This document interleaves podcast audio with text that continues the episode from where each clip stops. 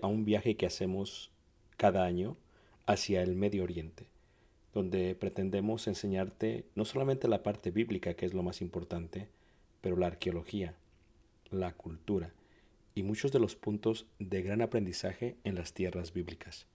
El próximo año estaremos viajando desde Egipto a través del desierto en las jornadas de los israelitas, tocaremos Jordania, veremos una de las maravillas del mundo antiguo que es Petra, subiremos por la tierra de los edomitas, amonitas y los amorreos y entraremos por el río Jordán hacia lo que sería la tierra prometida y finalizaremos con la tierra prometida.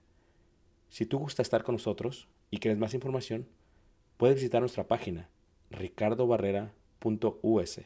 Ahí encuentras la información. Dios te bendiga y espero esta clase sea de edificación. Gracias. Eh, todo en cuanto a lo que es la cultura judía, en cuanto a lo que es una, eh, una boda. Quiero decirles eh, que pues nosotros hemos tenido mucho tiempo que llevamos grupos a Israel. Eh, este año llevamos otro grupo de 30 personas, si Dios permite. Después de ahí vamos a las iglesias del Apocalipsis. Así que hemos hecho un estudio muy extenso en cuanto a lo que es el lenguaje hebreo y sobre todo lo que es la cultura judía. Y una de las cosas que tenemos que comprender es que cuando la Biblia se escribió, eh, fue escrita en diferentes países, bajo distintas culturas, pero la mayoría del Nuevo Testamento se enfoca en dos culturas solamente. Se enfoca en la cultura hebrea, que es en la tierra prometida, y la otra se enfoca en la cultura grecorromana, que es el resto de lo que es eh, Turquía, Anatolia, Grecia, Macedonia y la parte de Italia y la parte del norte de Europa.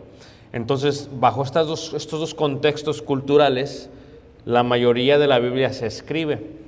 Y entonces cuando uno estudia interpretación de la Biblia, una de las cosas que tienes que ver es lo que se le llama no solamente el análisis textual, esto es el estudio de las lenguas para que sepas cómo se utilizaban estas lenguas, estas palabras y cómo esto se puede aplicar para el día de hoy correctamente. Y el otro es el contexto este, eh, histórico, o sea, cuándo se escribe esto, por qué se escribe esto, para qué se escribe esto. Y luego esto es el contexto también cultural. Y el cultural dice, ok, así era la cultura en aquellos tiempos, estos eran los principios que ellos tenían, y ahora de estos principios, cuando se escriben, ¿cómo aplica esto a cada uno, a cada uno de nosotros? Entonces lo primero que yo voy a hacer es que voy a explicarles cómo se llevaba a cabo una boda judía. Y después lo que voy a hacer de la boda judía, voy a hablar de lo que la Biblia habla, explica bajo esos contextos, tanto el análisis textual, el contexto histórico y el cultural, y luego vamos a ver cómo se puede aplicar correctamente el día de hoy para nuestras vidas, para nuestras vidas, ¿ok? Eso es lo que vamos a pretender hacer si Dios, eh, si Dios, si Dios permite. Me gustaría comenzar en la segunda carta de Corintios, en el capítulo 11, donde se escribe este contexto de las palabras, de la importancia de las palabras. En la Biblia se utiliza la palabra mujer. En hebreo es Isha.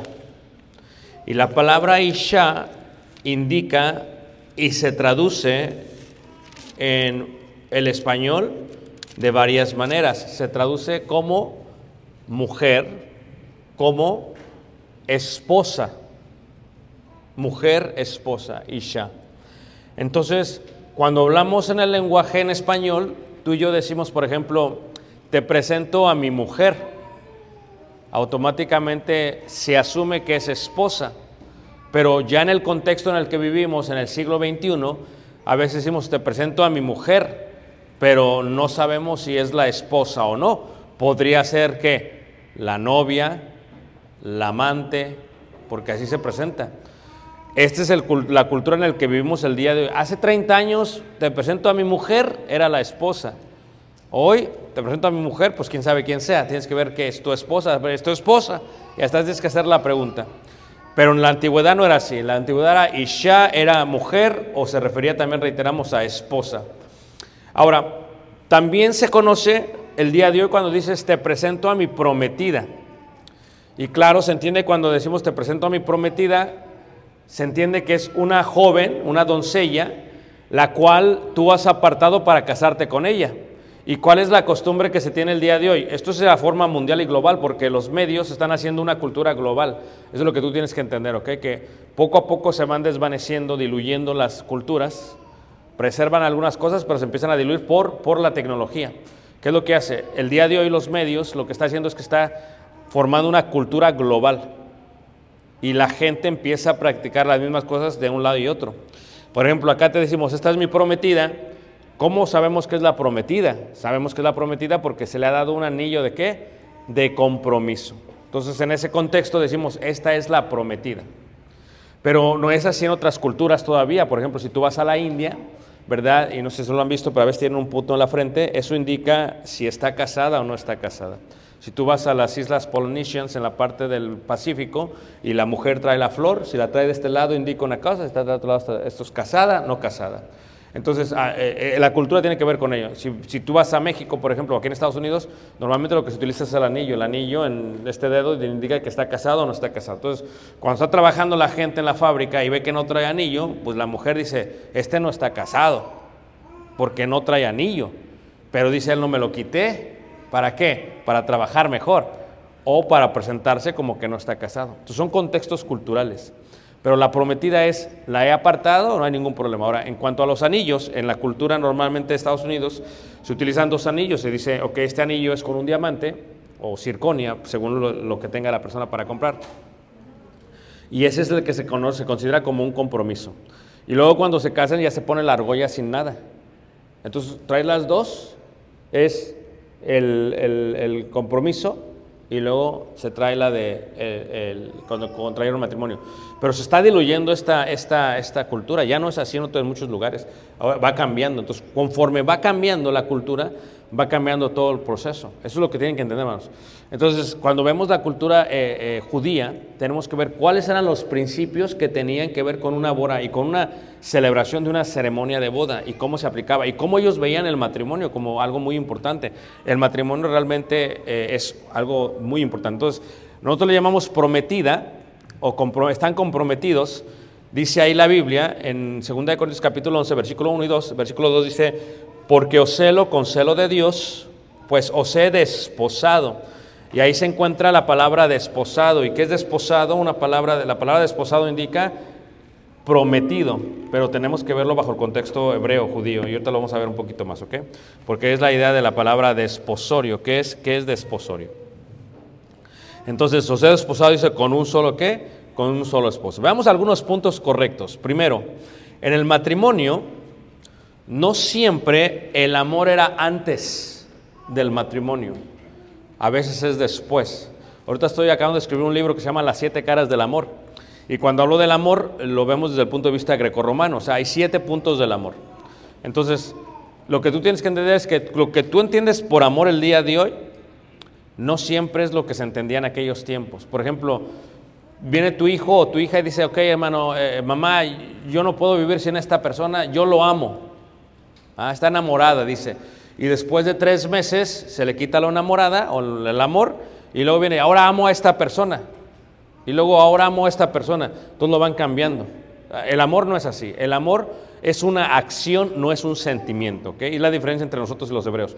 Tú ves el amor como un sentimiento, como algo que se siente. El hebreo dice, no, el amor se hace. El amor es algo que se hace. Es una acción.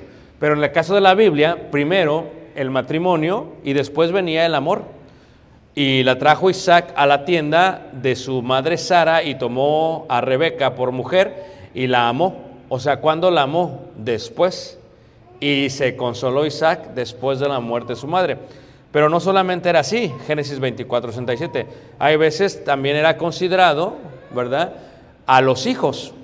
Cuando viene tu hijo y se quiere casar, tú vas a la India, por ejemplo, yo he estado en la parte de la India, en Cochin, en la parte de abajo de Mumbai, y vas a la iglesia de Cristo, y cuando ves a los, a los, este, a los hermanos, todos los matrimonios en la, en, en la iglesia de Cristo en la India son arreglados por los padres. ¿Ok? Esto, esto es algo normal. Que cuando tú lo escuchas lo ves como una locura, porque tú lo estás viendo con tus lentes desde este, de esta parte del mundo. Pero allá, por ejemplo, la hija no se casa con quien ella quiere. La hija se casa con quien el padre arregla el matrimonio. Y dicen ellos, los hermanos, ¿por qué? Porque así era en la Biblia. En la Biblia dice en la primera carta de Corintios capítulo 6 y capítulo 7 que si la quieres dar en casamiento, puedes. Y si no la quieres dar en casamiento, no tienes que. Haz lo que tú quieras. Porque el padre tiene la autoridad sobre los hijos.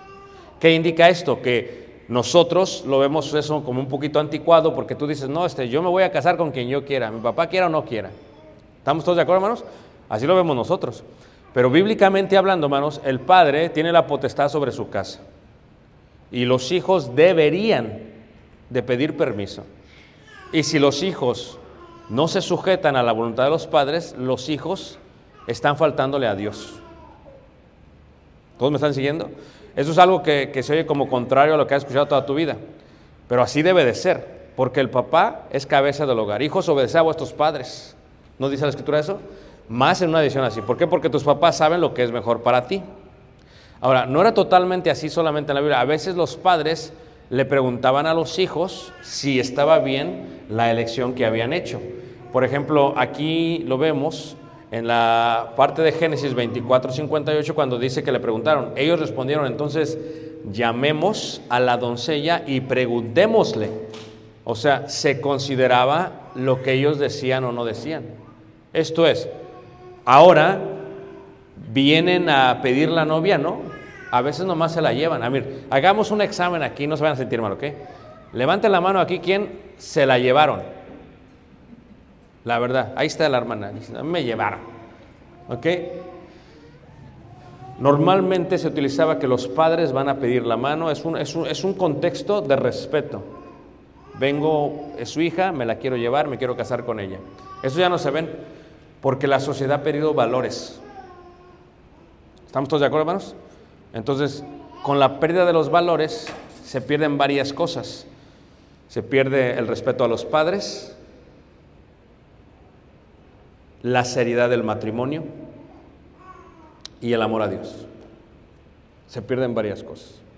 Entonces, se le preguntaba a ellos, sí, o sea, aquí por ejemplo vemos en el contexto de la escritura dice que le preguntaron, ellos le dijeron, llamemos a la doncella y preguntémosle. Esto es, se consideraba a los hijos en el matrimonio. A veces sí sucedía que el amor venía antes del matrimonio, lo vemos cuando dice Génesis 29, 10 al 20, dice, y Jacob amó a Raquel y dijo, yo te serviré siete años, o sea, todavía no se casaban y ya la que, la amaba. Pero ¿qué es el amor? El amor es una acción, no es un sentimiento. Y cuando tú, y si hay algunos jóvenes aquí, cuando tú te quieras casar, no, no lo vas a hacer por el sentimiento, es una acción. Esto es, tu esposa la vas a amar el resto de tus días. Nosotros decimos, es que yo no lo siento. No es que aquí no se trata de sentir, hermanos, se trata de hacer, porque el amor nunca deja de ser. Efesios capítulo 5 dice Jesús, ¿verdad? O dice Pablo acerca de Jesús, dice, maridos, amad a vuestras mujeres. O sea, ¿qué indica eso? Que lo sienta, ¿no? Así como Cristo amó a la iglesia y se entregó a sí mismo. ¿Por qué? Porque es un concepto de acción. En el hebreo es gesed, es amar. Gesed es amar, es una acción. No solamente lo siento y ya no. O sea, tú te casaste, yo mi esposa, por ejemplo, me casé hace 30 años, yo la tengo que seguir amando. No decirle nada más te amo, te amo, te amo, porque Juan lo explica, porque los griegos decían, una cosa es la acción y otra cosa es el sentimiento. Decía Juan, no, así no es. Hablando bíblicamente en el hebreo es, no améis solamente de lengua, sino de qué manos? De hecho. Entonces cuando habla en el caso de este Juan, y yo con mi esposa le digo, bueno, yo te amo, yo te amo, pero eso no, amar es, yo voy a actuar que la amo, mi acción la va a amar, mi acción va a proveer, mi acción va a proteger, mi acción la va a amar. Eso es un contexto más apropiado. Si tú le dices a tu hijo, ¿qué sientes por ella? No, es que ¿qué sientes? No. Porque él en ese momento está ilusionado. ¿Estás dispuesto a amarla? ¿A dar tu vida por ella? Eso ya es otro contexto. Ah, espérate, el matrimonio entonces es distinto a como lo había visto. Y Jacob la sea, ¿cómo lo demostró Jacob? ¿Trabajó cuántos años? Siete. Y luego el ladrón de su suegro, ¿qué hace? Le dice, ah, no, esta no era la que querías, era la otra. No, aquí no. ¿Tú crees que no sabía el suegro? Así era abusivo el suegro. Pues no sé si aquí haya, haya suegros abusivos, pero de que hay, hay. ¿Ok? Ahora, también había una gran importancia en la virginidad. Tú tienes que entender que para los hebreos el concepto de virginidad tiene que ver, eh, es más, la palabra eh, virgen en el hebreo, beitina, indica, beit es casa, y nai significa con quien puedes hacer casa. No hablo de una construcción, hablo de una familia, porque la palabra casa entre los hebreos es familia también. Entonces, ¿qué pasa? Como los judíos veían muy importante su genealogía de quienes venían, si la muchacha no era virgen, entonces tal vez lo que tenía en el vientre no sería la genealogía de ellos, el linaje. Entonces ellos veían la virginidad como algo muy serio. Era tan serio que la joven podía perder su vida si no la hallaban virgen durante el matrimonio.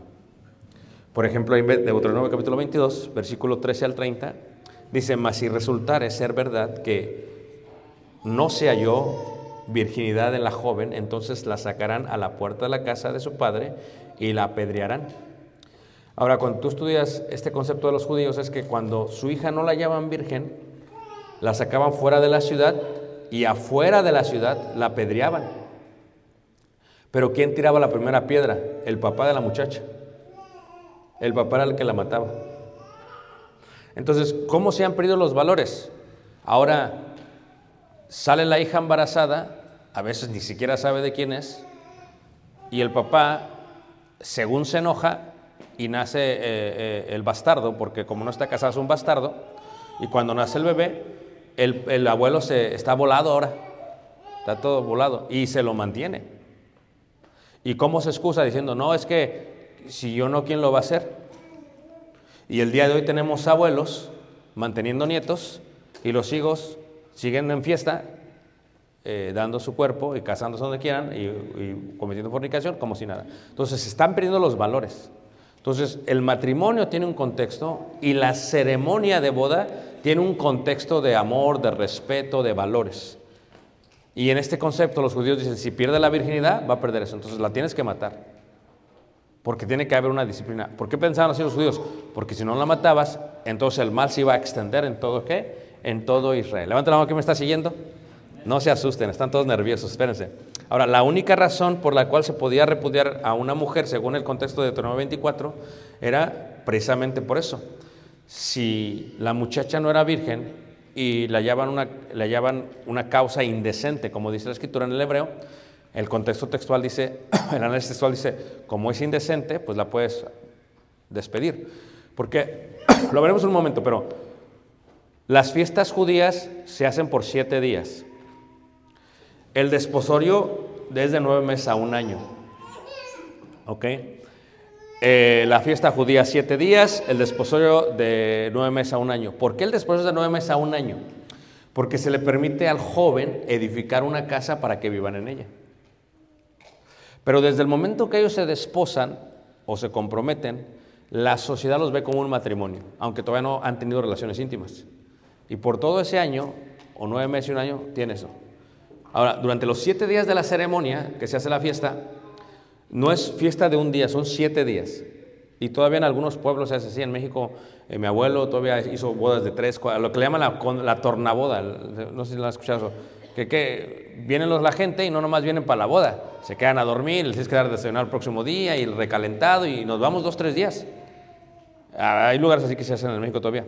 Bueno, ese es el contexto. Los siete días, el último día era el día más importante porque en el último día lo que se hacía era que en el último día, mientras estaban en el banquete, el novio y la doncella, o el esposo y la desposada, se metían a un cuarto y tenían intimidad mientras los otros están en fiesta. Y tenían que sacar la prueba de que la mujer era virgen. ¿Y, si la ¿y cuál es la prueba? Las- la- los lienzos manchados de sangre. ¿Ok? Eh, Lo ves en Deuteronomio capítulo 22, esos 20, 21, 22. Eso se ve ahí, hermanos. Si no había pruebas, la muchacha la tenían que matar. Pero cuando esto sucedía en un contexto ya no de una aldea, sino fuera de una aldea, de casa, de lo que sea, y salía que no era, pues decía, yo no la quiero porque le hallé que ha cometido fornicación o ha tenido intimidad física, pero yo no la quiero y la rechazaban. Y en este contexto la podían rechazar. Ahora, esa vendría a ser la única razón.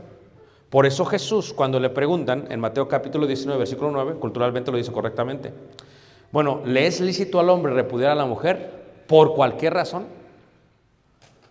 ¿Ah? Y dice Jesús, bueno, no, es que eh, no porque lo que Dios juntó no lo separe quién.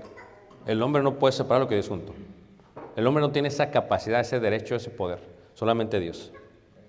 Y entonces, como solamente Dios lo puede hacer, entonces dice él, correctamente, lee, lee lo que dice, dice, cualquiera que repudia a su mujer, salvo por causa de fornicación. Es un contexto cultural hebreo.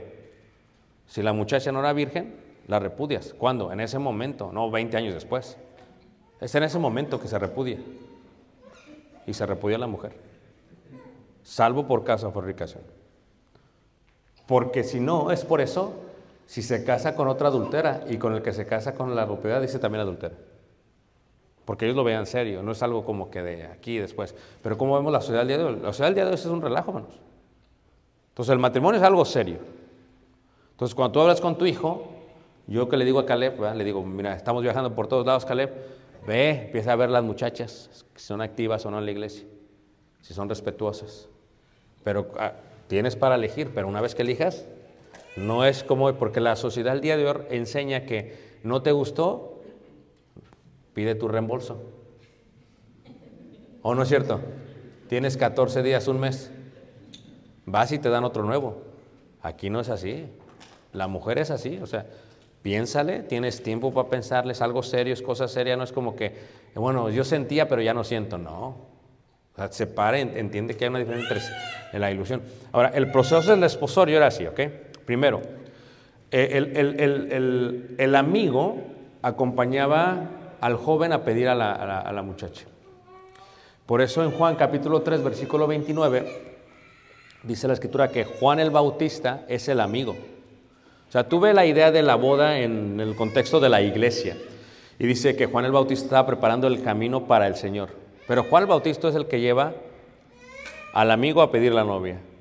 Va él, pide la novia.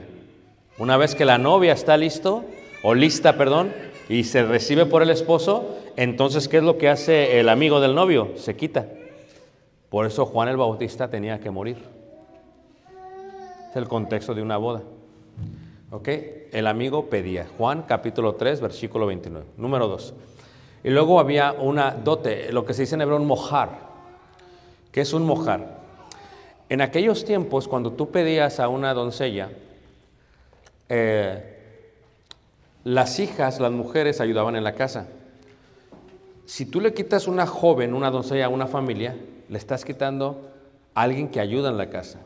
Como hombre, tenías que dar una dote.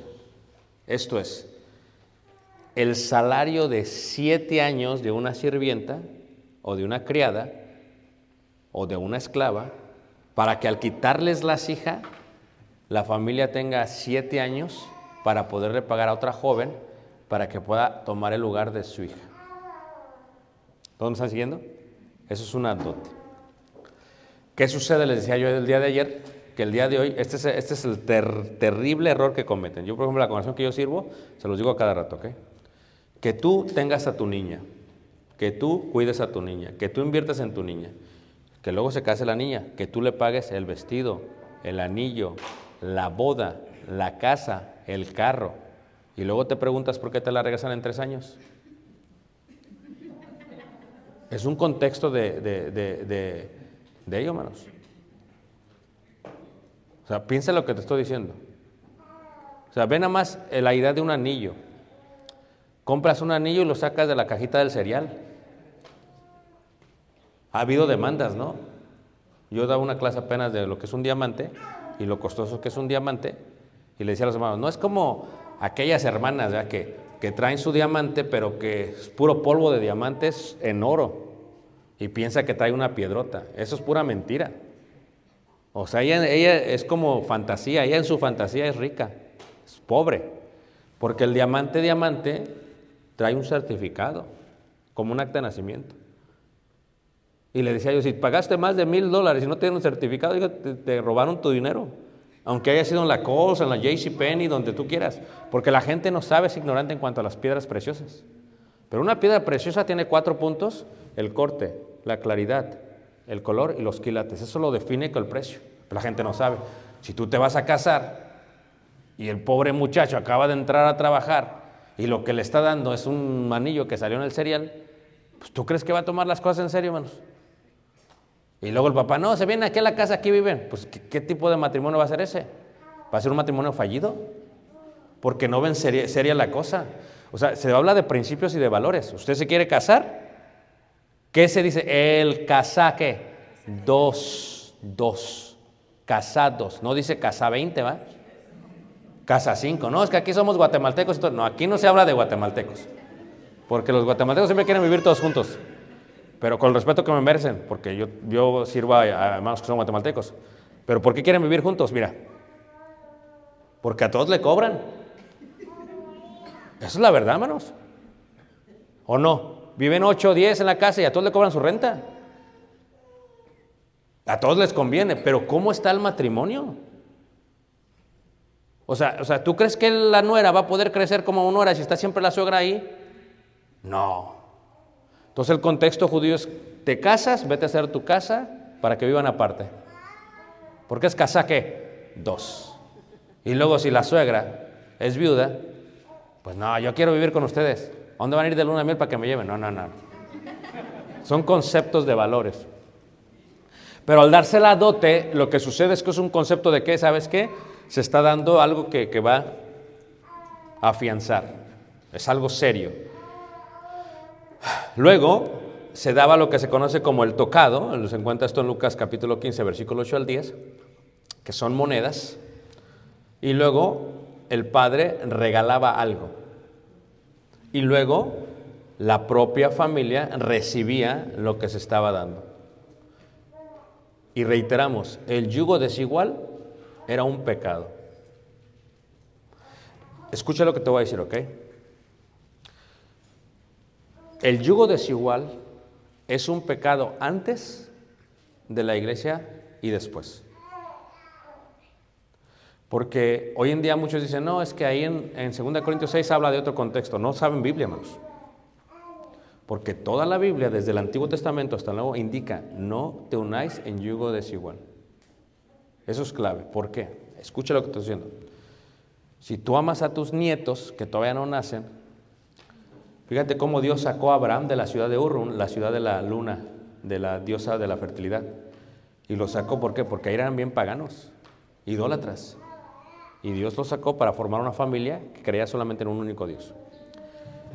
Si tú le das tu hijo o tu hija a alguien que es pagano, es muy seguro, es muy seguro que los nietos sean paganos. ¿De qué sirve tanto que has trabajado para amar a Dios y luego que llegue el susodicho y te, te los enseñe de, igual, de mal manera? Por eso Sansón le dijeron, no hay alguien entre tú, no hay alguien entre nosotros. Y, y ya saben lo que le pasó a Sansón. ¿Qué le pasó, manos? ¿Le sacaron qué, manos?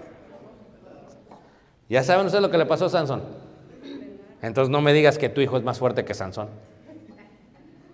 Entonces el yugo desigual siempre se vio como un pecado. Entonces tiene que ver con un contexto del matrimonio. Claro. Ahora, cuando hablamos de las zarras, tenemos que ver las zarras en el contexto judío, ¿ok?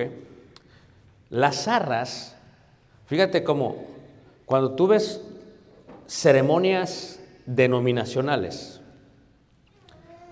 hacen cosas durante una ceremonia que no tienen principios bíblicos. ¿Me entiendes lo que estoy diciendo, hermanos? Porque en el Antiguo Testamento se daba la dote, siete años de salario. O sea, imagínate tú que viniera tu futuro yerno y que dijera, me quiero casar con su hija. Muy bien, ¿qué traes? No, pues mi persona. Pues, sí, no, pues no. ¿Qué, qué, qué traes? ¿Qué ofreces? No, pues me la voy a llevar a vivir allá al cuarto con mis papás. No. No, así no. Así no funcionan las cosas. Pero ¿quién comete el error? Los papás. Mira, estaba dando yo una serie, en el libro de la familia hablo de esto. En la primera sección es el noviazgo, el noviazgo eh, judío. Y les decía yo a los hermanos, mira, cuando tú permites, escúchame bien hermanos, ¿ok? Que tus hijos tengan novios y novias, tú les estás enseñando a que se divorcien. Escucha lo que te estoy diciendo, ¿ok? Se oye muy rígido. Pero si tu hija tiene un novio aquí, otro novio acá, otro novio acá, y rompe y rompe y rompe y rompe y rompe con 10, a ver hasta que encuentre el bueno. Cuando ella piensa que encontró el bueno, ¿qué es lo que va a suceder? También lo va a dejar. ¿Y qué le vas a decir tú? Si tú le enseñaste. Ahora, ¿son nuestras hijas preciadas? ¿Sí o no, hermanos? Pero también nuestros hijos. Entonces, tanto tú eh, tienes una expectativa para la hija como para el hijo. ¿Ustedes se acuerdan de aquellos tiempos que los papás decían, no, no, a mí no me traes a nadie a la casa, me vas a traer al que se va a casar contigo? ¿Se acuerdan de esos principios? Eso ya se olvidó. Entonces, las zarras entre los hebreos no eran unas pequeñas moneditas que eran una ceremonia. Eso no funciona, eso no sirve. ¿Ok? Eso no sirve, hermanos. Para empezar, no son ni de cobre, son chafas. O sea, ¿qué vas a hacer con eso? Eso es un principio de ceremonia que tiene un principio que realmente no funciona. Porque las zarras en la Biblia no se daban en la ceremonia. Las zarras en la Biblia se daban antes. Las zarras es un regalo, es como un depósito. Es para que me entiendan ustedes hoy. Tú vas a ir a comprar un carro. Vas al dealer, a la concesionaria, y ves 30 carros. Y dices, quiero este carro. Al rato vengo por él. ¿Qué te va a decir él? Dice, no, este, si no lo vendo, ahí está. No, no, pues ¿cómo lo no, Si no lo vendo, ahí está. Pero pues que llega otro y se lo lleva. Entonces, ¿qué haces? No, no, espérate. Te voy a dar un down qué? Payment. ¿Sí ves? El down payment es que me lo apartas y si no regreso, te quedas con qué? Con el down payment. Es la seguridad de que voy a regresar por el carro. En la Biblia las arras es un depósito de que voy a regresar. Por eso cuando dice Pablo en Corintios que nos ha dado las arras del Espíritu es que el Espíritu Santo es el depósito de que Jesús viene por nosotros otra vez. Es el down payment. Pero eso es, sea, no es como que unas moneditas ahí que las compraste ahí en la tienda, no. Tienes que dar. Cuando yo enseño, por ejemplo, economía, le digo a los muchachos que en la economía tú tienes que tener un portafolio diversificado. Y dicen, ¿de qué estás hablando? Porque es, es una clase muy extensa. Se lo está dando a los jóvenes de la congregación allá. Cuando tú tienes un portafolio, es, es, es tu patrimonio neto. Y una sección de ellas se le coloca lo que se considera en inglés commodities, o lo que se llama en, español materia prima. ¿Qué es materia prima? Materia prima es metales preciosos, piedras preciosas, es parte de tu patrimonio neto. ¿Todos me están siguiendo? Entonces, ¿qué pasa? Tu hija empieza a trabajar y va a la Kohl's, a la JCPenney o a la tienda, a la Walmart, y compra un anillo según ella de oro. Pero sale de ahí y ya no vale nada el anillo. Tu mujer, porque pues quiere ser fantasiosa, quiere creerse rica, compra un anillo de dos mil, tres mil dólares. Porque ni es diamante, no le dieron certificado, pero ella piensa en su mente, es puro polvo de diamantes. Entonces, eso no es commodities, eso no es materia prima, no vale nada. ¿Ok? En tu mente vale, pero no vale nada. A ver, véndelo a 3 mil dólares otra vez. No te van a dar ni 100 dólares. Materia prima es que nunca pierde qué? Su valor. Se preserva. Cuando ellos daban una arras, no siempre era una prenda costosa como las de Quiché, los vestidos de las hermanas de Guatemala, eh, como cuando yo fui, que pues yo le quise comprar uno a mi esposa, dije, no, usted se lo compro. Costaba 1.200 dólares el vestido. Dije, ay, pues no que están necesitadas de quetzales aquí. Tienen, tienen, o no. Y todas las hermanas con sus vestidos, dije, no, pues yo no lo puedo ni llevar a mi esposa. Entonces, ¿qué pasa? Eso es una inversión. Entonces, las arras era, te voy a dar una prenda costosa o te voy a dar algo que, que te asegure como, como esposo que ella es mi desposada y que yo voy a venir por ella. ¿Todos me están siguiendo? No es un acto de una ceremonia que ahí están, tómate las moneditas, ¿y esas qué? No, no vale, ni sirve, para pensar no vale nada. Y luego ni la dan ellos. Viene uno y yo, ¿qué voy a hacer el, según el, el XP? ¿Qué eso es del XP? Le digo, porque yo tenía XP. ¿Qué es XP? Expadrinos. Entonces, viene el, ese, el, el XP y que Dios le se las doy. Pues entonces, ¿qué dio el novio, manos? No dio nada, puras tonterías. Tú tienes que ver lo que es el principio y el valor bíblico. O sea, o sea, no es un sistema solamente de que yo no doy nada y que, a ver, yo quiero que padrino de este y es, pues, ¿qué pagaste tú? ¿Qué pusiste? Tú no pusiste nada. Por eso tanto divorcio, hermanos. Porque no hay un valor de que el matrimonio es algo serio. Porque ellos no pusieron qué? Nada. Luego ni trabaja el chavo, no, ya que se case. Fíjate, fíjate, hermanos, la mente de los padres del día de hoy. Y si no funciona, ¿qué? Y luego le dice la mamá, madre solo qué? Una. Fíjate cómo se lo mete, hermanos. Pues, luego tú piensas, ¿por qué hay tanto fracaso? Bueno, entonces las arras tienen ese concepto, ¿ok? Entonces, cuando hablamos de arras, Efesios 1, 13 y 14, en el caso de Cristo, Cristo es el esposo, la iglesia es la esposa, Pablo los había desposado. Al bautizarlos, en el nombre del Padre, del Hijo y del Espíritu Santo, ellos recibían el perdón de pecados y el don del Espíritu Santo. Y ese don del Espíritu Santo era la arra de que esa persona iban a venir por ella otra vez. ¿Todos me están siguiendo, hermanos? Ok, muy bien. Seguimos, seguimos. Creo que van muy bien. Entonces, ¿qué es lo que sucede? Luego tenemos el contexto del desposorio. Es considerado como matrimonio, pero no hay relación íntima física. Una vez me preguntó un hermano, oiga, hermano, ¿está mal que predique un hermano si en su casa tiene su hijo que vive en unión libre con una muchacha? Dije, no, está súper mal. No está mal, está súper mal. ¿Pero por qué? Mira, mi abuelo decía, tanto mata, tanto peca el que mata la vaca, como el que la agarra qué? Como el que prepara la carne y como el que se la come. Porque ¿quién paga la renta? El papá. O sea, es como si les dice, te voy a pagar el hotel para que te vayas a fornicar con... tu-". Es lo mismo, menos. No me salgas aquí con que es mi hijo y... No, a mí no me salgas con eso. Estás apoyando un pecado que está mal. Y no solamente estás apoyando, lo estás pagando. Y luego te haces el tonto, no, yo no sabía que estaban haciendo eso.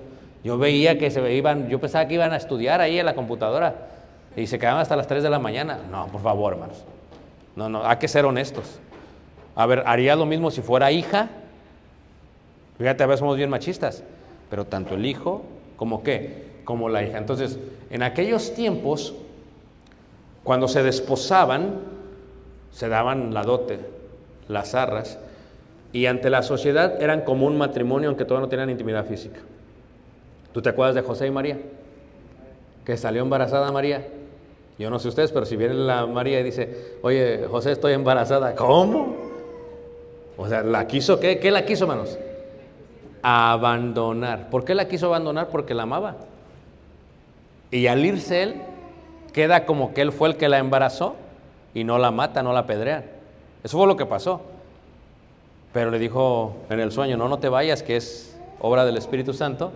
Se queda y él se hace ver como el papá de quién? De Jesús. Pero, pero como estaban en desposorio, como dicen ahí, algo pasó aquí, todavía no tenían que estar en intimidad física. Se adelantaron, se adelantaron. ¿Ok? Y entonces, ¿qué es lo que sucede? En el proceso del desposorio, el esposo no tenía intimidad con ella, no la podía violar, había una pronunciación y había lo que se llama los 12 meses para preparar la casa, para preparar el ajuar y para preparar la fiesta. Entonces tú tienes esto, tienes que esperarte. Escúchame, hermano, ¿ok? Cuando venga tu hijo, me quiero casar, ¿y qué, qué tienes para darle? No, es que ya tengo muchas ganas. A mí tus ganas no me importan. O sea, tú no puedes formar un matrimonio porque tienes ganas. ¿O no, hermanos? Por favor, es algo serio. Entonces, cuando hablamos de la santidad del matrimonio, pues usted, me quiero casar, está bien, hijo, va. Parábola del rey, su hijo se casa, se han visto Mateo capítulo 22. El rey le ofrecía a todos la fiesta y el vestido, porque los judíos nada más tenían tres vestidos. El vestido para todos los días, el vestido para la sinagoga, el vestido para las fiestas judías, así como los de Quiché. Y este vestido no, es el con el que me casé. Ay, pero con el que uso para los servicios. Ah, porque son caros. Pues si te cuesta 1200, yo también tendría dos vestidos. Pero ¿qué pasa? Eran vestidos y ¿quién los pagaba? Los pagaba el papá del novio. ¿O no? Dicen acá, no, pues yo soy mexicano y mi hijo se va a casar con una americana y acá los papás de la novia pagan todo. No, no. ¿Por qué? Porque si mi hijo se va a casar, imagínense si tuvieras que poner una boda de ese tamaño y el hijo dice, ya al rato me quiero volver a casar. No. Es como los hijos van a estudiar algo y dicen, ya no quiero estudiar lo mismo. No, piénsale bien antes de entrar a la universidad. No me va a estar cambiando ahí a mitad de la universidad. Piénsale bien, porque vamos a qué? A pagar. Entonces, si el hijo tenía que preparar, el hijo iba a preparar su casa. Fíjate el contexto bíblico, porque los evangelios se ve la boda. Jesús dice en Juan capítulo 14, ¿creéis en Dios? Cree también en mí. En la casa de mi padre muchas moradas hay. Si así no fuera, yo os lo hubiera dicho. Voy pues a preparar lugar para vosotros. Fíjate, eso de voy pues es el ejemplo de un esposo. Estamos desposados, voy a preparar la casa. Entonces, ¿qué pasa? Ahí está el muchacho preparando la casa. Y dice la muchacha, ¿qué estás haciendo, mi amor? Le da de comer, le trae sus frijolitos negros, su cafecito de, de, de guate o lo que sea.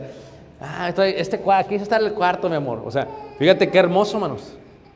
Fíjate qué bonito, qué bello. El casado, casa quiere. Pero los judíos decían, tienes 12 meses para prepararla, ya la apartaste. ¿Quieres casarte? Siete años de dote, las arras, y luego la casa. Echarle mano. Por eso la mayoría se casaba a los 30 años. Si te fijas. ¿Ahora qué? No, es que en Guate se casan a los 15. No, espérate. Que ya tengo moto, ya me puedo casar. No, no, no, no. No, no. Que mi papá y voy a vivir con ellos tampoco. O porque es un principio y es un valor. ¿Se arriesga más tu matrimonio si vives con tu suegro? Sí. ¿Vas a tener más problemas? Sí. A ver, le hablo a los hermanos mayores. Hermanas, ¿cómo se llevaron con sus suegras? No me salgan como con Ruth, no, la verdad. ¿Cómo se llevaban con sus suegras? ¿O no es cierto? El esposo bien contento porque estaba ahí, con, él, él tenía los dos mundos ahí. Vivía mi mamá y mi esposa. Me enojo con ella, me voy con mi mamá. Fí- Fíjate, el esposo bien contento. Pero no funciona así, hermanos. Génesis capítulo 2, versículo 24.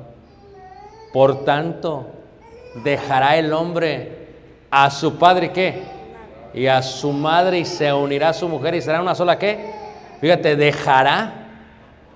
No dice dejará de un cuarto para el otro cuarto, no. Dejar es dejo la casa. Porque eso indica, muestra un cierto tipo de qué? De madurez. ¿De madurez de parte de quién? De madurez de parte del hijo. Si el hijo se quiere casar, el hijo tiene que estar maduro. ¿O quieren que su hijo sea un niño y esté casado? Fíjate, tienes al hijo casado y todavía jugando Nintendo, hermanos. O sea, ¿en qué mente está cabe, hermanos, por favor? ¿Pero por qué está jugando Nintendo? No lo puedes. Vete a trabajar. No, mamá. No, ¿por qué? ¿Quién te paga la, el gas? ¿Tú? ¿Quién paga la luz? ¿Tú? ¿Quién paga el agua? ¿Tú? Entonces, ¿cuándo tu hijo se va a hacer responsable? O sea, el matrimonio tiene problemas. ¿Cuántos matrimonios se han deshecho? A causa, a causa de eso. O sea, 12 meses duraba el desposorio. Ahora, la virgen desposada, una virgen desposada con un varón que se llamaba José y la casa de David y el nombre de la virgen era qué? Era María. ¿Sí te fijas? O sea, ¿qué es lo que estamos viendo aquí? Que cuando una mujer estaba desposada, eran como si fueran esposos. Andaban juntos para todos lados. No es que eh, me quiero casar, pa. Sí, me caso la semana que viene. No, así no funciona. O sea, tómate un tiempo porque esto va para cosas serias. Allá los jóvenes ya saben, este año, si Dios permite, tenemos tres bodas en la congregación. Y antes de casarse, tenemos consejería matrimonial. Aún yo cuando hago una boda fuera, como voy a hacer dos bodas fuera el año que viene, ya les dije, yo la hago, pero me das 12 horas los dos juntos, porque quiero darles clases para que sepan lo que van a hacer. Porque ella está emocionada en la ceremonia, en el día del banquete, pero eso eso en un día. La, el matrimonio es toda la vida. Entonces, y, y ahorita estoy dando clases a estos tres matrimonios y ya les dijimos, aquí no van a andar trayendo que su novia, que un día te sientas acá y otro día... No, no, usted siéntese en una vez y ahí se va a quedar sentado.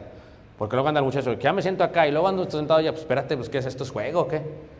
Y luego, ¿qué pasa? Tiene tantas noviecitas en la iglesia y luego están enojadas con unas con otras.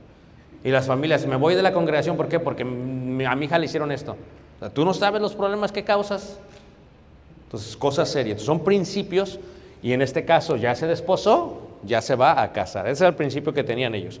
Ahora, José su marido quedaba, dice ahí, desposado cuando le daba un regalo y decía, por esto tú quedas separada para mí conforme a las leyes de Moisés y de Israel.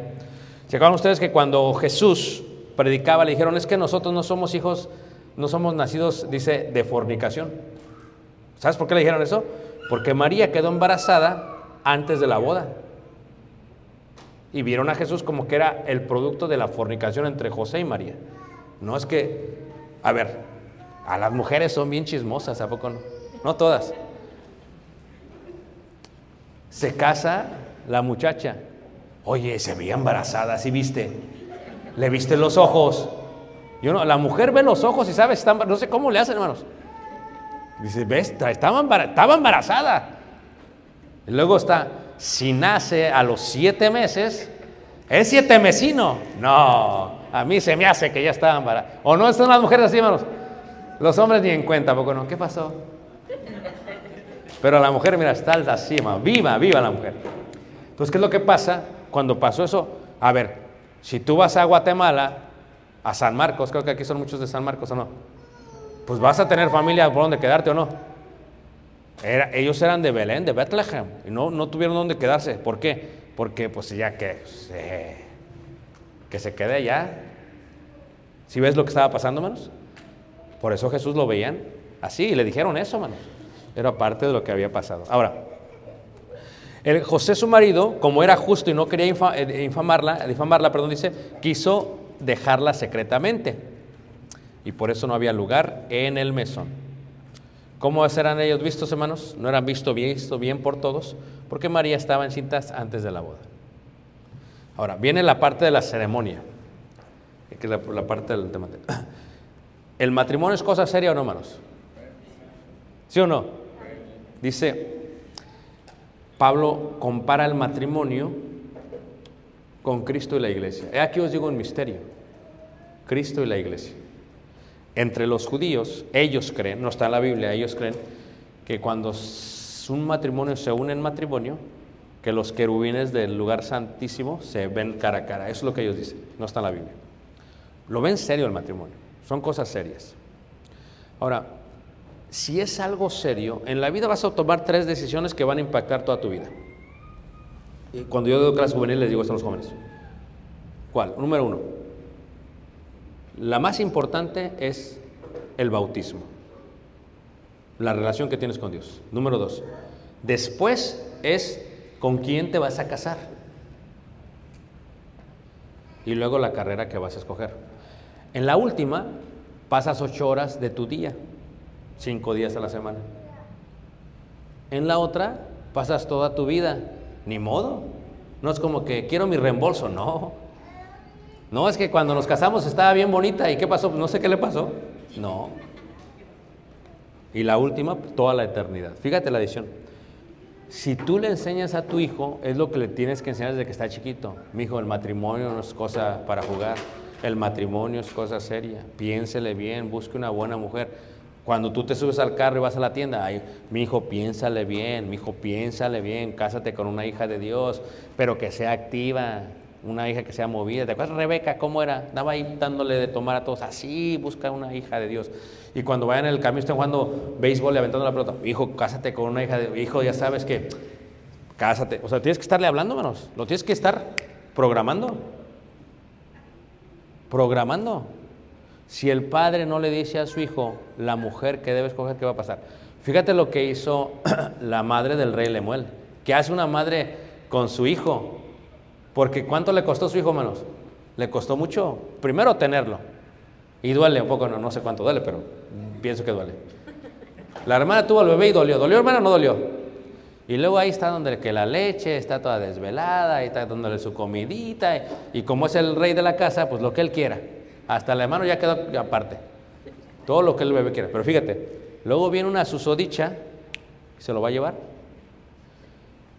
Tú tienes que decir, fíjate lo que dijo Proverbios capítulo 31, la profecía según la madre del rey Lemuel. Le dijo a su hijo, ¿sabes qué, mi hijo? Mujer virtuosa, dice, ¿quién la hallará?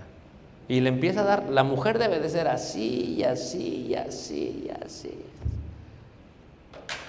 No dice, la mujer debe de andar tiktokeando, no dice eso. La mujer debe estar en su celular mientras cuida a sus hijos, no dice eso. La mujer debe ser fodonga, que ni se peina, que ni se levanta. No, no, tampoco dice eso. O sea, ve el orden del... ¿Sabes qué hace la, la madre? O sea, la madre le aconseja a su hijo y su hijo lo escribe. En Proverbios 31 dice, no, mujer virtuosa, ¿quién la hallará? Porque su valor sobreestima la de las piedras preciosas. Es una mujer que el corazón de su marido está confiado en ella. No le hace mal, le hace bien en vez de mal. Se levanta en la noche y está trabajando. Fíjate, hermanos. Ahora ya ni se quieren levantar las muchachas. De veras, conozco algunas. ¿Qué pasa, hermanos? Se levantan, le dan así todo al marido su lonche y se van a dormir otra vez. Pues, ¿qué es ese tipo de cosas? Eso yo no lo veo en la mujer virtuosa. Es que estoy cansado, ese es mi segundo sueño. Espérate. Espérate. Al hijo, ¿cuántos hijos ahora van en pijamas a la escuela, hermanos? Porque van cómodos. Hasta me dijo Caleb, dije, no papi, ¿a qué vas a la escuela? A estudiar. Estu- ¿Pones más atención cuando estás cómodo o cuando estás incómodo? No, pues cuando estoy incómodo, por eso te vas incómodo. Son conceptos, hermanos. Van con sus crocs a la escuela, van con sus pijamas a la escuela, hermanos. ¿Qué tipo de generación están formando, hermanos? Tienen que cambiarle el chip. Ahorita no vas a... La pijama es para dormir. No vas a irte a dormir a la escuela, hermanos. Fíjate, este es el tipo de caos que hay en la sociedad el día de hoy, hermanos. Y luego, ¿por qué te preguntas por qué la muchacha dice, yo quiero ser hombre? Por favor.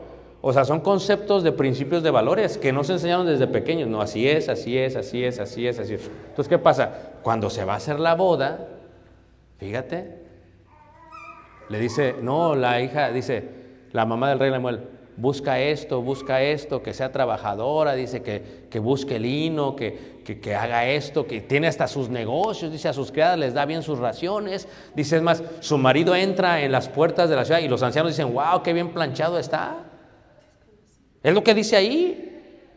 Esa es la mujer que virtuosa, pero el día de hoy se quieren casar, nada más piensan en la boda. Que quiero que el video en Instagram salga bien. Sea, eso es lo que están es el tipo de generación que tenemos, hermano. La boda es algo serio. Piénsale, porque se va a gastar mucho dinero. Aquí, pues qué bueno, va a decir, hermano, aquí tengo un terreno, aquí lo hacemos. Gloria a Dios. Pero a ver, ¿cómo está la inflación hoy, hermanos? ¿O no? Nosotros allá en Chicago, puro invierno, todo frío. Y ahorita viene todo calentito. Entonces vamos a hacer ya convivios afuera, en los parques. Y el hermano luego, hermano, vamos a empezar con una arrachera, una carne asada. Todos, amén, gloria a Dios. Pero hermanos, ya saben cómo está la carne el kilo. A ver la libra. 9.99 hasta 10.99. vamos. No sé cómo esté acá. 12. Uy. Será orgánica la vaca, no sé qué pasa. Entonces, ¿qué pasa? Pero darle de comer a todos. Y ustedes saben, hermanos, que las bodas son distintas a un convivio, hermanos. Todos lo saben, que quieren dar los papás siempre, ¿qué, hermanos? Lo mejor. No van a estar dando frijoles negros, hermano. No. O sea, no está mal, pero la boda es la boda. O sea, la boda es el banquete más importante de un ser humano. Es la verdad, es la boda es la boda. La boda no la tocas. La boda tiene que ser boda.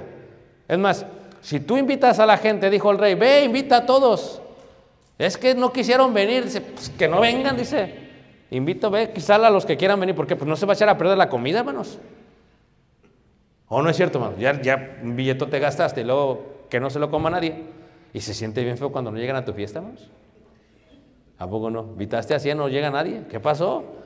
Pues la enemiga hizo la boda el mismo día y dio mejor platillo que tú y por eso no llegó nadie a tu casa.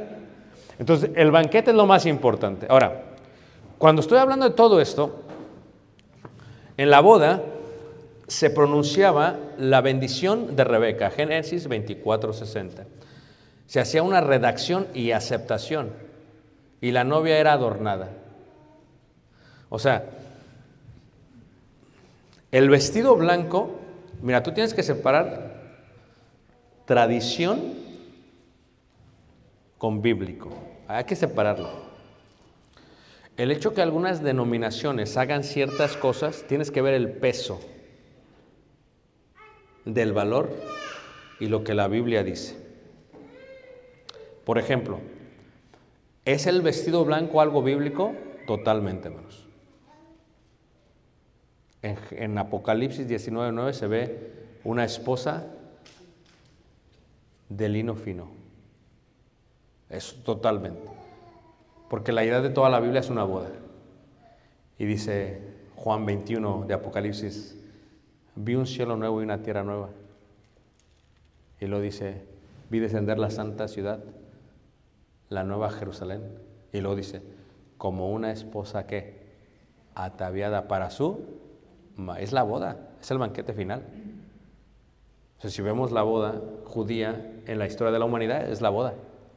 Entonces, cuando hablamos de esta parte de la ceremonia, la novia era adornada totalmente.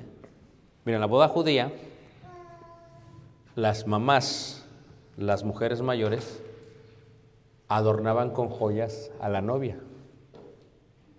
Pero no esas de fantasía, hechas en China.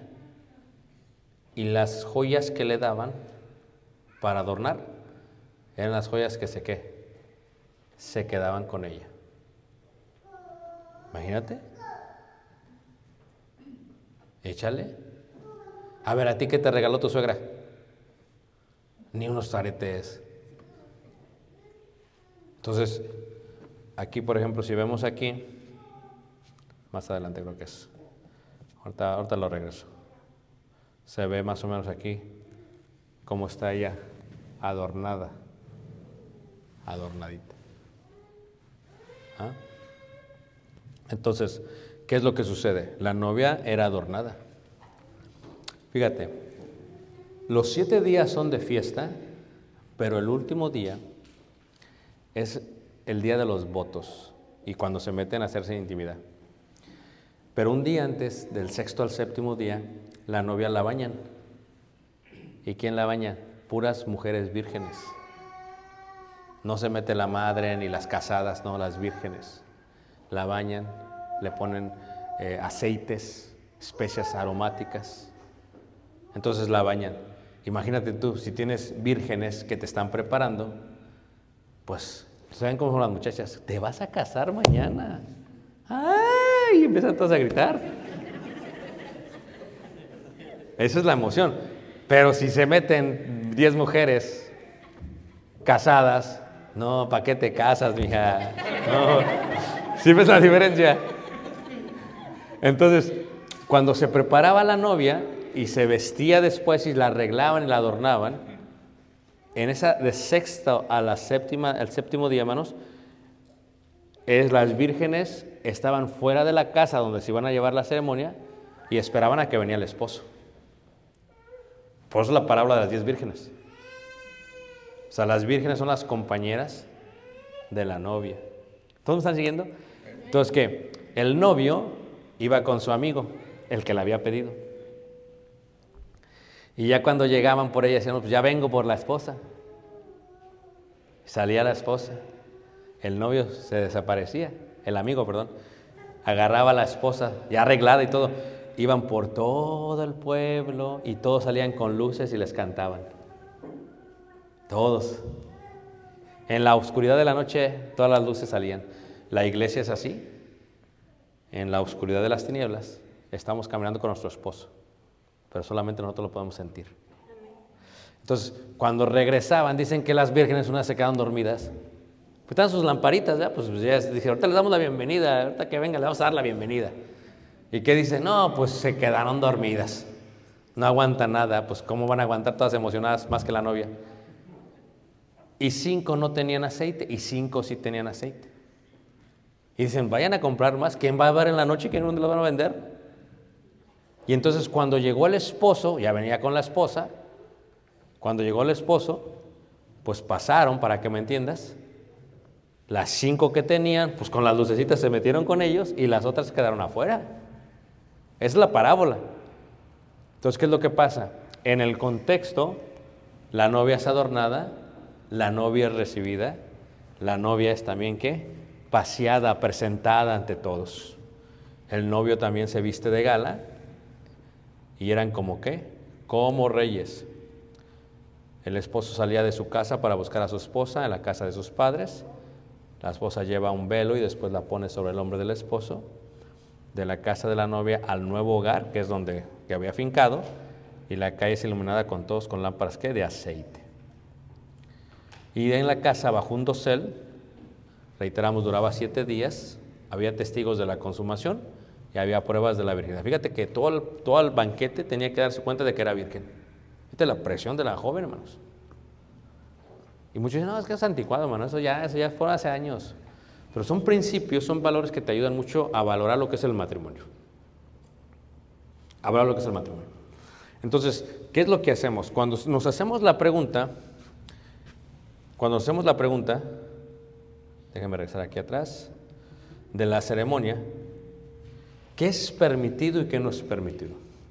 Mira, primero tienes que recordar todos estos valores cuando se va a hacer una ceremonia. ¿Ok? Pero como el mundo denominacional hace muchas cosas que no tienen sentido, y como a la ceremonia de bodas viene mucha gente que no conoce la iglesia, tienes que tratar de no confundir a la gente haciendo cosas que no están bien. Porque la gente te va a preguntar, oye, ¿por qué hicieron eso? ¿Por qué hicieron aquello? ¿Por qué hicieron-?" Tienes que saberles contestar. No se acuerdan ustedes cuando eran, yo era católico, y pues yo el miércoles de ceniza me ponía la cruz acá. Y me preguntaban, ¿por qué te la pusiste? ¿Quién sabe? ¿O no es cierto? Uno puede confundir. Entonces, ¿somos la luz del mundo? Todo lo que hacemos en una ceremonia tiene que tener un principio bíblico, no una falsa idea. Porque una ceremonia está llena de muchas tradiciones. Yo he hecho ceremonias de boda en la India, en México he visto. O sea, todo tienes, tienes que tener cuidado, porque la gente que viene viene a ver qué está viendo. Y si algo está fuera de control o está, está mal, pues no. ¿Somos de la luz o no, hermanos? Entonces, yo le digo a los muchachos aún, mira, cuando estamos en el banquete, aún en el banquete, somos la luz. No, que la boda es una cosa y el banquete es otra cosa. No, no, no, no. No van a empezar todos que, a bailar, no, no, no. Que el DJ, no, no, no. Es cosa seria. Lo que, lo que se ve bien y lo que se ve mal, porque seguimos siendo la luz, hermanos. O sea, que una ceremonia o que un banquete no deben de alterar nuestros principios bíblicos. ¿Por qué trae la muchacha vestido de novia? Porque esto es lo que dice la Biblia. ¿Por qué hicieron esto? Porque esto es lo que dice la Biblia. Hay un apoyo bíblico. Pero el apoyo bíblico no solamente es lo que hacían los hebreos, es un principio. ¿Por qué es el vestido blanco? Porque es santidad. ¿Por qué es el vestido blanco? Porque es pureza. ¿Por qué ustedes no usan padrinos? Porque el, novio es el que tiene que pagar, no los padrinos. Ya si tú le quieres regalar algo es otra cosa. Pero ¿cómo es antes? No, antes es, ¿me es padrino mío? Sí, me pone todo el pastel. Pues sí, mija, pues sí. Este sale uno con 25 pisos. Espérate. A la fuerza ya. O sea, ¿qué tipo de.? O sea, no. Tienes que tú saber, ok, ¿cómo vamos a hacer la luz sin anular? Porque a veces podemos confundir. Dicen, no, es lo mismo que allá. A ver, hermanos, ¿quién? Yo cuando era pequeño fui a muchas bodas. Hombre, se ponían todos bien borrachos, hermanos, en la ceremonia, en la- digo, en el banquete, hermanos. Pero feo, hermanos, se les olvidaba. Venían este, las mujeres vestidas así como que, oye, pues eso no es boda, ¿qué tipo de...? Eso se ve mal. Entonces, el hecho de que tú hagas una boda no te da lugar a vestirte mal. ¿Todo me están diciendo, hermanos? No, pues que la hermana, ¿qué? Pues tiene un peinado muy ostentoso, pues ¿por qué? Pues es que es la boda de su hija. No, espérame tantito. O sea, o sea, se peina más bonito, sí, pero no ostentosamente. O sea, son principios que no quitan una ceremonia o un banquete. Ok, voy a dejarlo ahí para preguntas, hermanos, y luego vengo y entramos a la parte del matrimonio. ¿Quién me entendió, hermanos? ¿Los, ¿Están todos contentos o no? Los jóvenes se van a casar. Piénsenle. A ver, levanten la mano. ¿Quién no está casado, jóvenes y mujeres? Levántenla. Piénsenle. ¿eh? No vayan a salir con que mi hermano es padrino. No, no, no. no. Piénsenle. ¿A poco tú no te has casado, amigo? Ajá. Piénsale. ¿Estás trabajando? ¿Estás guardando? La verdad que tienes guardadito, la verdad. No sé si en quetzales o en dólares, pero mira. Nadie sabe para quién trabaja, amigo. Dice la novia, ¿cuántos invitados? 300, ¿cómo? Nada más tengo para 10, pues nada más 10. Al hermano Ricardo y su familia, ¿no? Eh, Piénsale. Ok, preguntas, hermanos, vamos a dejarles. Preguntas. Vi lo que era una boda judía, ¿ok? Preguntas. O nos vamos a break y lo, lo meditan mejor. Hermano. Todo aquello, la imitación de religiones que no tienen principios bíblicos. Por ejemplo, vestido blanco. Sí, pero es bíblico. O sea, ¿dónde está tu apoyo? El lazo, yo no lo veo en la Biblia. Ni lo usaban en bodas judías y es un principio que solamente usa la Iglesia Católica Romana. Pero la pregunta es, como yo he estudiado mucho acerca de las religiones, ¿tú sabes por qué hacen ellos eso? Si no, estudialo. O sea, ellos tienen sus principios, ellos hacen las cosas con un propósito. Y ahí te vas a dar cuenta que, ahora, si alguno de ustedes lo tuvo, no es una crítica, lo hicieron tal vez porque no sabían. Estamos hablando de cómo lo vamos a hacer para de hoy en adelante. Ya mi hijo ya sabe lo que se hace y no se hace. ¿Pero por qué? Porque me interesa, porque al final del día somos luz del mundo. Y cuando viene gente, pues la- mucha gente viene a la... cuando la gente no viene a la iglesia, pero cuando es boda, se vienen un montón, hermanos. ¿O no es cierto, hermanos? Entonces, ¿y vienen nada más bien a qué? A mirar. No, pues lo hacen igual que nosotros. Oye, aquí, no- oye, aquí hicieron algo, esto, oye, no dieron, ¿por, ¿por qué no dieron esto ustedes? Ah, pues déjate explico. Sí, ¿verdad? Tienes razón. Entonces son cosas que uno tiene que, que considerar. Muy bien. Yo tengo una pregunta, hermano. Sí. ¿Qué pasaba cuando por algún accidente, porque pasa, verdad? Sí. Perdía la virginidad. Tenía la joven, es que las jóvenes de antes no eran como las jóvenes de ahora, porque su virginidad, de eso dependía su vida. Entonces no andabas con que eran gimnastas. Ya ves que el día de hoy las muchachas, te caes del caballo, puedes perder la virginidad. Las mujeres ya se cuidaban mucho más, porque su vida dependía. de- pero el principio no solamente es la doncella, debería ser también, ¿quién hermanos? El hombre. Está estudiado que cuando el hombre ha participado de varias relaciones íntimas antes del matrimonio con varias mujeres, es más infiel. Eso está comprobado científicamente. Entonces, yo tengo un hijo varón, lo mismo, ¿sabes qué? Pero papá, aguántese. Tiene que usted, ¿por qué? Porque es parte de la santidad, hermanos. Ahorita es un desastre los medios, ahorita es un desastre, hermanos, pornografía, por donde quieran, escenas eróticas, sea. Esto es un desastre, hermanos. Vivimos una generación perversa y diabólica. Entonces tenemos que enseñar los principios, ¿no? ¿No? Usted. Muy bien. Hermana, hasta detrás.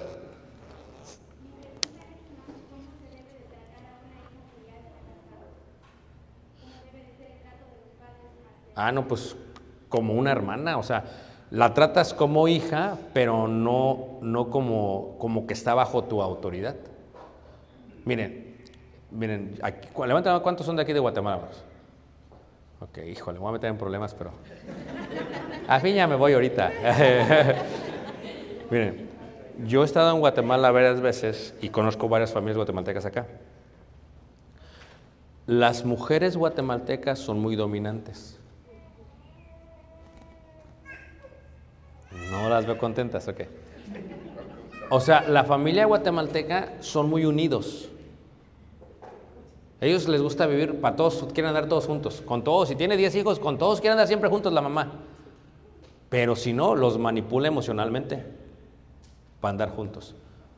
No las veo contentas, pero síganme escuchando, ¿qué? No que no esté, no que esté mal que se junte la familia, eso está bien. Lo que está mal es que como madre quieras que todos tus hijos sean todo contigo cuando ya están casados. No, así no funcionan las cosas. Usted tiene una cultura porque viene de Guatemala, pero la Biblia dice otra cosa. Dejará al hombre a su padre qué? Eso no importa tu cultura, importa lo que dice la Biblia. Entonces, cuando tu hija o tu hijo se casa, duele, porque pues tú te quieres meter. Imagínate tú, tú haciendo tu plátano macho ahí freído, bien bonito y todo. Y se casa tu hijo con una mexicana. Y luego vas a su casa y en vez de plátano macho puso plátano dulce. Y tú, ay, Dios mío, esta chapina no sabe hacer nada. Y te enojas. Y te enojas. Pero guarda silencio, no digas nada, que tu hijo se coma ese plátano dulce todo feo. ¿Por qué? Porque es la casa de tu hijo, no es tu casa. Pero la, la- la guatemalteca dice, no, aquí es mi hijo y todavía me tiene que hacer caso. Mi hijo, ¿por qué no da? No me ha dado, ya pasaron 20 meses, no me ha dado. Y así quiere, y no, hermanos, eso no es bíblico. Dejar al hombre, el cordón umbilical se corta dos veces, cuando nace y cuando se casa. Y el cordón umbilical no solamente es físicamente, porque cuando se casa es emocionalmente. Se siente bien feo cuando se llevan a tu hijo y le digo a mi esposa, vete preparando mi amor. Imagínate mi hijo cale grande, alto, fuerte, y que venga una susodicha que se lo lleve. Pero así es la vida, hermanos. ¿O no es cierto? Y se lo va a llevar. Y no lo van a tratar como tú. Hay hermanas que sus niños, mira, bien planchaditos. ¿A poco no? Bien, en la comida, hasta hace tres platillos diferentes para uno, para cada uno de sus hijos. Y luego se casa el muchacho con la mujer, puro Burger King. Lo ves todo, ay, mijito, ¿quién te planchó esa ropa, mijito? O a veces no solamente ves la ropa mal planchada, lo empieza, lo ves medio desnutrido y te preocupas. Pero hermanos, si usted no se mete, una vez de una serie que se llamó Lo que las suegras callan. Uh, estaban, enojadas las hermanas. Pues no es mi culpa, ¿por qué no callaron? Entonces, ¿qué es lo que pasa? Las suegras, hermanos, pueden destruir el matrimonio de sus hijos. Entonces, deje a su, su hijo se casa a su hija, ustedes apóyalos de lejos.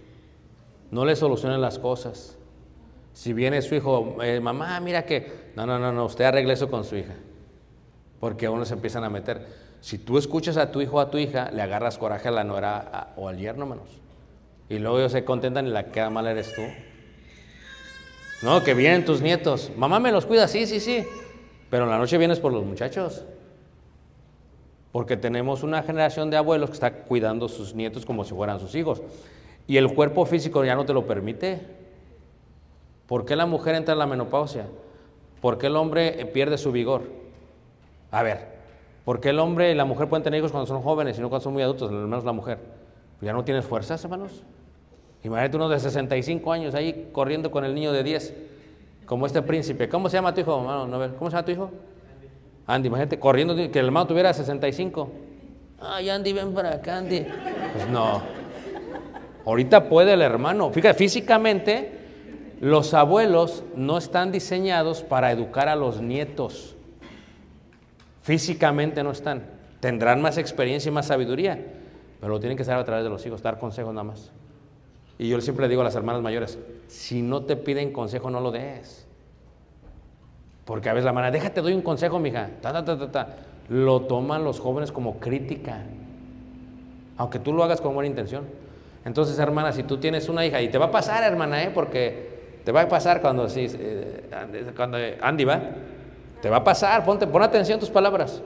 Vete despidiendo de él. Bye.